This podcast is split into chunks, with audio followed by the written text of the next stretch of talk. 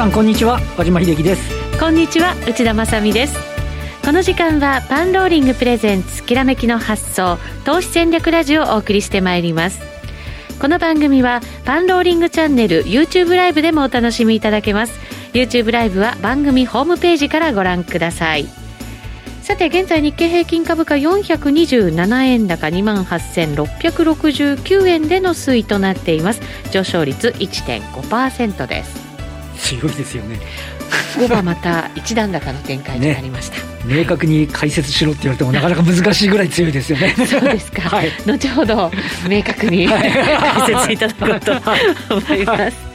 さあそれでは今日のゲストご紹介しましょう。陳正人さんです。よろしくお願いします。よろしくお願いいたします。陳さんえっ、ー、と中国では昨日 GDP が発表されて、はいはいプラス成長ということで。そうですね、はい、あのまあ私中国出身なんですけどでも今日本人ですので、うん。聞いてねちょっと悔しいですね。悔しい。で すそうですね。だって災難もたらした張本人。じゃないですか陳さん大丈夫ですか？それ 大丈夫です。それは皆の欧米も含めてですね日本は大打撃を受けたのに本人はプラス成長。まあそこはどう止めるか受け止めるか。でもまあ中国は強いということは間違いないでしょうね。特に10、12だけ見たら、前の年より伸びてるんですもんね、6%超えてきてますからね、すごいですよね、でまた今年はまたさらに強くなるんじゃないかっていうね、予想も出てる中ですからね。はい。今日も陳さんにいろいろ伺っていきたいと思います、よろしくお願いいたします。お願いします。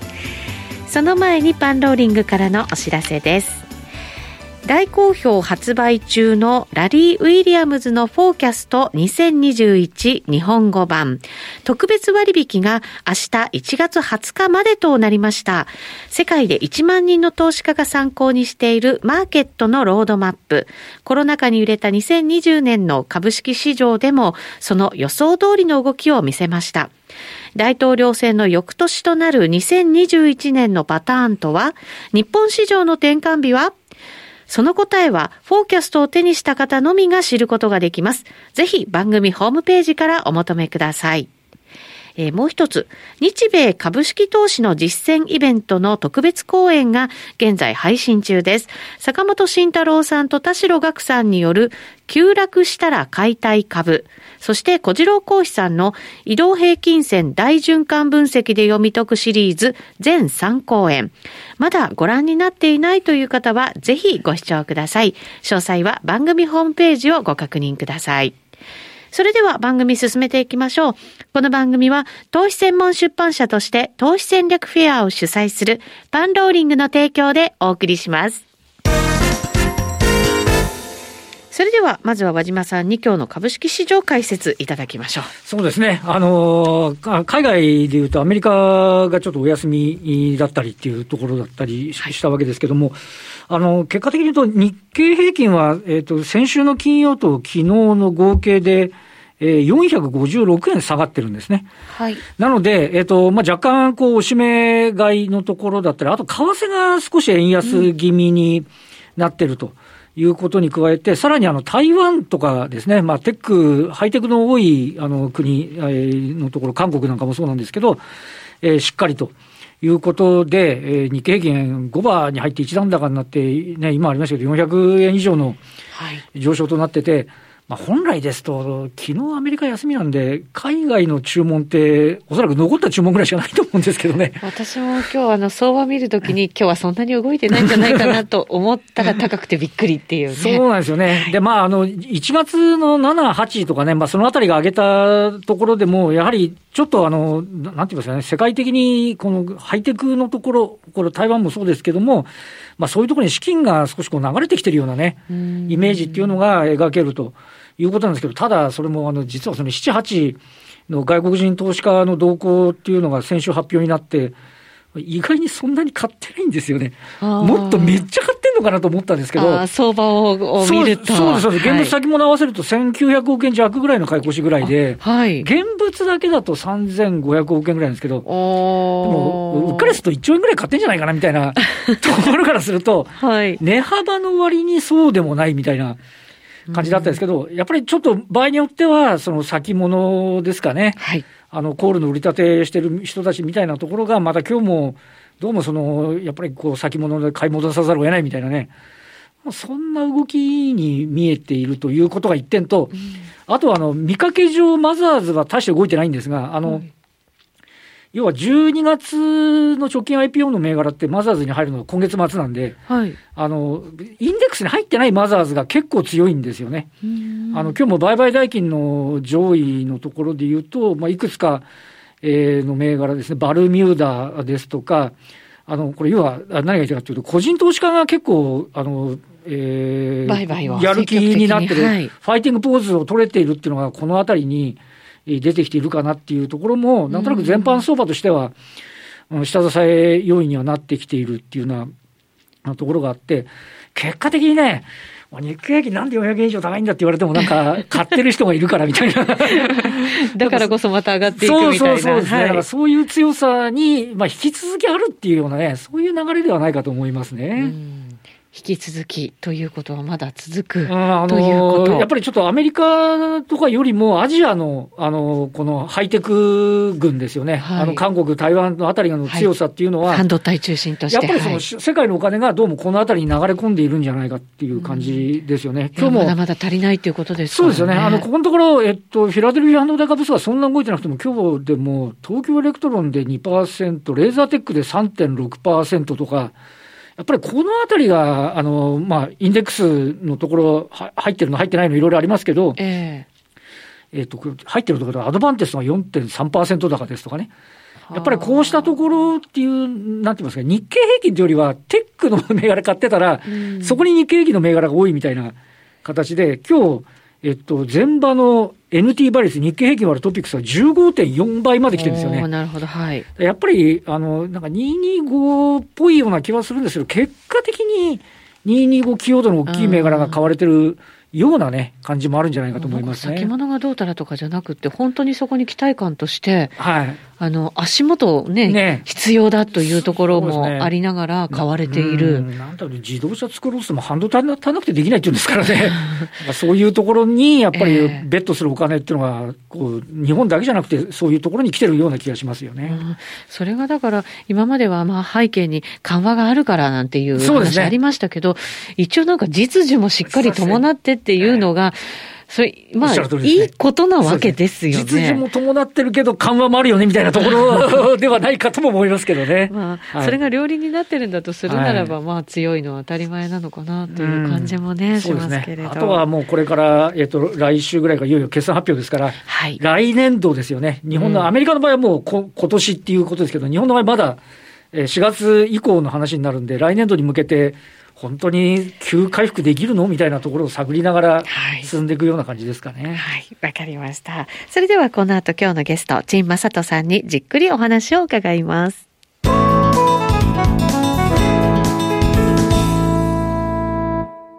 改めまして、今日お招きしているゲスト、陳正人さんです。よろしくお願いいたします。よろしくお願いいたします。さて、陳さんにも相場の話を伺っていきたいなと思いますけれど、あの、冒頭から中国の話ばっかりして申し訳ないなと思うんですけれど、あの、バイデン大統領が誕生するということで、はい、これ中国との関係はどうなりそうなのかなというのを改めて陳さんどんなふうに見てらっしゃるのか。これは難しいなんですけども、えー、基本は民主党は中国には甘いんですね。民主党は甘い。はい。えー、そこが、あの、私、中国のその、まあ、躍進ですか、中国の速力、力以外は、やっぱりアメリカ許した部分が大きいと思いますね。えー、その、まあ、その問題も政治的になっちゃうので、まあ、展開してもしょうがないけれども、まあ、基本は、あバイデン氏はあ、政権は中国に対しては、トランプよりは協力的と思います。はい。まあ、これも、例えば、あの、今日も香港株も随分上がったんですね。はいはい、だから日経も買われるというのは、アジアのその、なんていうかな、成長が改めて注目されて、はい、まあ中、対中の緩和もあって、まあ、株を押し上げるという側面があったんじゃないかなと思いますね。うん、うん今までね、米中摩擦みたいなものが言われてきて、それがいろんなところにやっぱりハレーションを起こしてたわけですけれど、そこがこう解消されて、そうですね。はい。アジア中心に上がっていくと。うん、あと、結果的にトランプ氏の政策失敗したからね。まあ、本人は、あの、まあ、落選するところもあるんですけども、例えば落選しな、落選しなくても、今年またあの中国、台米の貿易がもう史上最高、あの最高記録を更新したわけですから、えー、そういう考えると失敗してるわけですからね。えー。これ実際になんか中国の GDP なんか見ると、うん、まあすごいなと思ったりするわけですけど、うん、ただこれ現実問題政府がいろんなお金を出して補助金なんかを出してこう浮上させてるのかなと思ったりもするんです全くないですね。それないんですか？ないですね。あの私はあの常に友達に言ってますけれども、あのどんどんどんどんね、アメリカとかヨーロッパは社会主義化していくんですね、もうバンバンバンこう、ね、補助金出して、毎月3000ドルか4000ドルずっと出して、で中国一銭も出さないんですね。それででもこの経済の規模そうですね、そこはやっぱり中国の速力っていうのは、あのところが強いと言わざるを得ないですね。えー陳さんは悔しがるぐらい。前はあれなんですよ、米中貿易摩擦の直前で、日本って、えっと、あの工作機械受注のピークって18年の3月なんですよね。はい、で、その後に結果的に米中貿易摩擦になって、中国の投資が起こってき始めてから、日本の機械株もボロボロになってたんですけど、でも今回はまあ逆にまた中国の方が倹約になって、日本のこの機械株あたりがあの買われてきてるっていうのは、やっぱり設備投資とかね、結構一生懸命やってる感じですよね。ねあの中国好き嫌いが別にして、はい、まあ、今の中日本の企業というのは、中国頼りしなければいけないというのは、もうそれはもう誰も否定できない、ね、アメリカはもう期待できないところいっぱいありますので、はい、その辺はやっぱり、まあ、しっかり認識しておきたいなと思います。はい、はい米中摩擦の影響も大きく受けたのが日本企業でしたけど、うん、アメリカの回復と中国のさらなる成長をまた享受できるのも日本企業というふうに、ね、なってくれるという期待もあるのかもしれないですね。さて、そんな中ですから、陳さんも相場を強く見てらっしゃるんじゃないかなと思って、はい、今日は分析いただこうと思いますが、はい、まずは株からいきましょうか。あはい、お願いします。えっ、ー、と、今の株高は、あ私は、えっ、ー、と、まあ、端的に言うとですね、トレンドの実行実現性じゃないかなと思いますね。つまり上がるからより上がって、でより上がってからまた買う人が出てきて、また上がるっていう状況、だから理屈で説明があのちょっとまあ、しにくいところ まで来てさっきも私も苦しい解説しましたけど、はい。はい、業績がどうたらとか、そういうことではないと。そうですね、そうですね、あのだから、もしかしたらプロほど買いにくい相場かもしれないね、理屈考えちゃうから、まあ、理屈で考えると、今の時点で買うかっていうのは躊躇しちゃうんですけど、でも、もしかしたら今買わないと、また1か月、2か月と、あその時買ってよかったっていうね、感じになるかもしれない。わかんないけど、その断言できないけど、そう、ね,、いう、はい、そういうことを繰り返してきたわけですから。そうですね。はい。えー、陳さんはそうすると、まだまだ上を見てらっしゃると。はい、あの大体あの3万大台は今、あの証券会社、確か野村さんも出してるけど、はい。ね、年内ですね、はい。えー、これは割とあの早い段階で実現できるじゃないかな気がします。あまあ、どのぐらいはちょっと言い切れないけれども、はい、あのおそらく年間目標が情報修正せざるを得ない状況で、えー、3万大台はもしかしたら通過点かもしれないですね。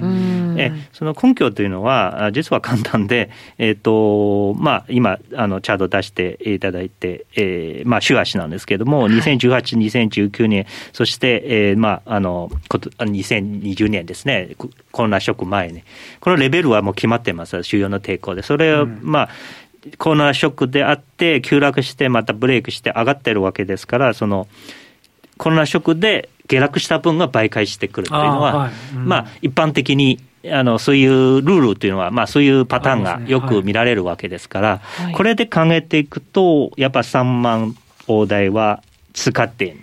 になりやすい。で、そこが、まあ、審議大台で、あの、なんていうかな、ロング筋にしても、ショートの、ショート筋にも、それを見てるかもしれないですけど、ガッと言って、じゃあ達成したらそこで止まるかっていうのは、ちょっと言い切れないですね。えですから、割と今の相場のモメンタムを見ると、年内3万大台と言いながら、実は早く達成したりっていうのはありかなと思ってます。この下落分を上乗せしていくわけですよね。はい。それ上乗せしたらどれぐらいの金額になるんでしょうね。え、あの、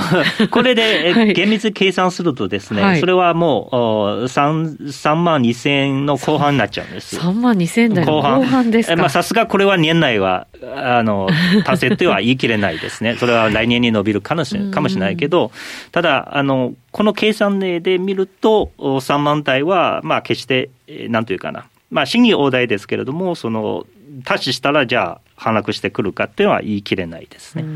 えまあ、調整は絶対あると思うけど。はい。はい、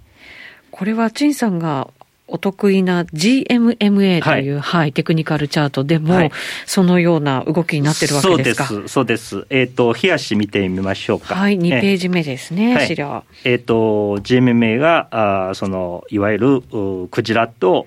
イワシ、グミが分けています。はい。え赤のクジラ線が長期線。長期線ですね。はい。えー、6本はまあ、スパンが長い方。うん、で、青の方がイワシですね。それは比較的に短い方。短い方。はい。まあ、それはあ細かいことを除いあの省いて要するに短期と長期の移動品線は短期の売買コストと長期の売買コストを考えればいいんですね。うん、それ、えー、比べると今典型的なブルー相場ですね。はい。うん、そのかつですね、えー、短期売買コストと長期売買コストが離れてるんです、状況乖離してきてる。乖離、はい、えー、乖離してる。それはもう乖離の具合に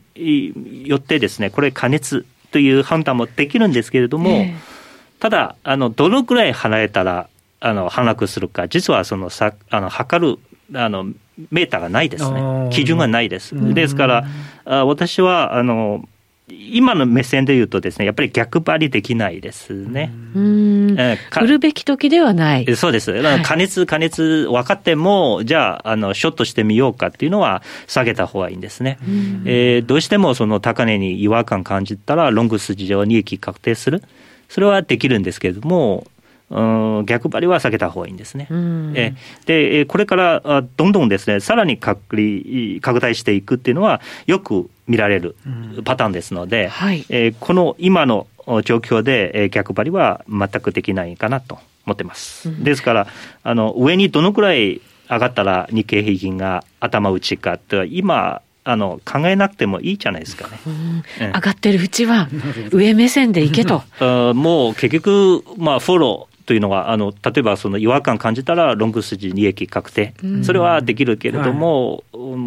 ん、そこで安易に請求にね、あのここで頭打ちというショットはやめた方がいい。特にね、押し入れだけ見ない方がいいんですね。強気相場で押し入れ系はもう騙し騙しの連続だから、はい、あまりその押し入れ系見すぎると、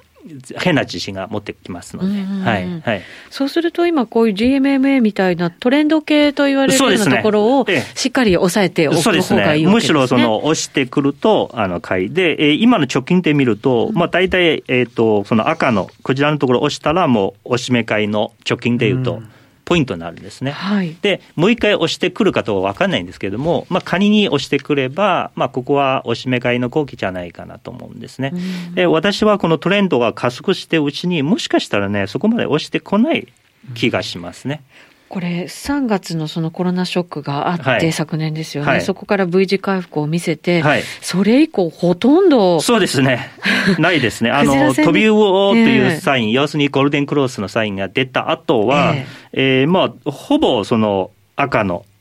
このクジラのところ、止まってます。で、今、さらにこう距離離れてるので、もう一回ここに押すかとか、正直分からなくなっちゃうんですね。そうですね。ちょっとでも落ちてきたら買いたい人たちがたくさんいて、ね、さらになんか上に行くっていう。そうですね。そうですね。そういう状況で。で、もしかしたらね、その途中で怪しい、あ怪しいなと思っている方は、まあ先に打って、今、あの、さっきおっしゃる通りで、もう買い戻されてるんです。そうですよね。なんかね。ええそれはアメリカの典型的な銘柄というのはテスラですね。ああ、テスラすごいですね。えー、ななもうあの、空売りの人はもう何百億の金ドルの金額は損したんですね。これやっぱりその PBR とか PR とか伝統的なあの手法で、基準で考えると、どうしても怪しくなっちゃうから、そうですね。はい。結局、これはもう一回も成功した試しはないので、はい。そういう状況です。はい。えー、そしてその株を見ながら為替も動いてるんじゃないかというふうには言われていますが、はい、ドル円、このところちょっと下押しする場面もありまして、はい、でちょっと戻ってはいるものの、なんとなくこう判断しにくい状況にはなってますよね。そうですね、えー、私はドル円、常にね、かやの外と思ってますね。かやの外、はい、あのーこの3月の高値からドルは本当に落ちてきましたね、うん、えー、ドル全体ですね、ドル、はい、あのドル円じゃなくてドル指数の方そうですね。バーンと落ちて、えー、特にユーロの方、ポンドの方、5ドルもみんな上がってるけど、でもドル円の方が、あの、結果的に、えっ、ー、と、去年、去年のそのコロナショックの3月の安値割り込んでないわけですよ。えで、えー、それは一つのサイン。つまり、円の方は主要外貨の中一番弱い。